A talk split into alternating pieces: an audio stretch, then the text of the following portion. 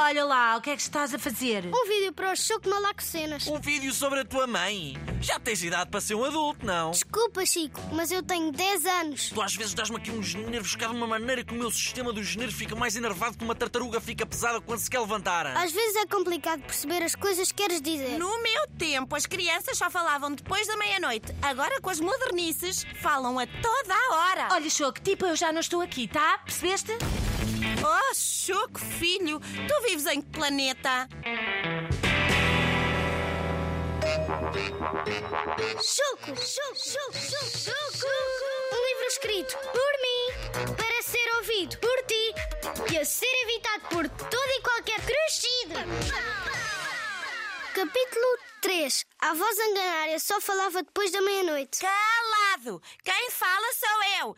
Mexe esses pés, que não tarda chega ao teu pai e tu não estás sentado para almoçar. Espera lá, avó. Estou a ir.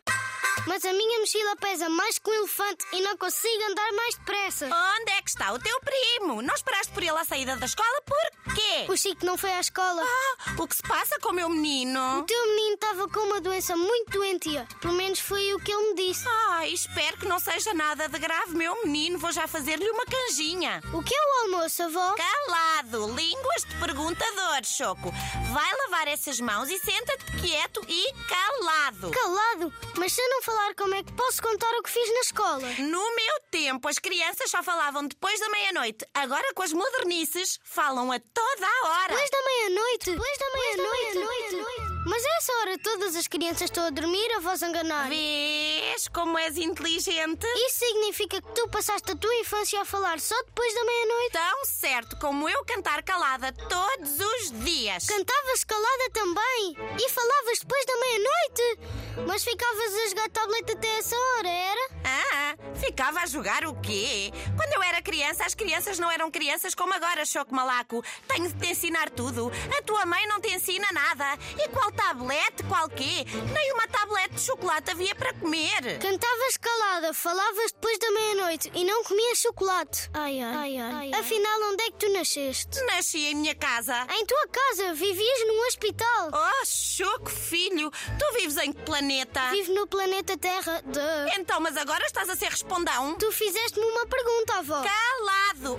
Ouviste-me a pedir uma resposta? Na verdade, não. Então fica de boca fechada, que ainda agora é meio-dia e o teu pai deve estar a chegar. E quando o meu pai chegar, continuou de boca fechada? Continuas, que ele vem cansado do trabalho e não quer que o incomodes. Então, como é que eu como a voz enganária? Ai, espero que comas com os talheres. Mas se a minha boca está fechada, como é que eu ponho a comida lá dentro? Choco malaco, choco malaco, já me estás a enervar os nervos. Parecias mesmo o Chico Flávio agora, avó. Meu rico menino, tão doentinho. Avó, ele não está nada doente. Inventou que estava para ficar em casa.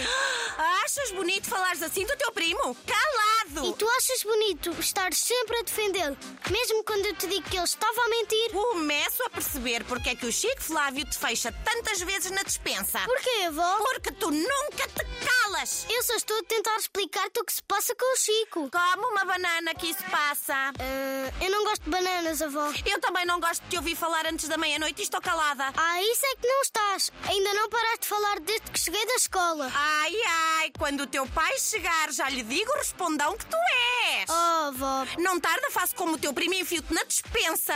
Ai, meu rico menino, tão doentinho. Ah, Oh, avó.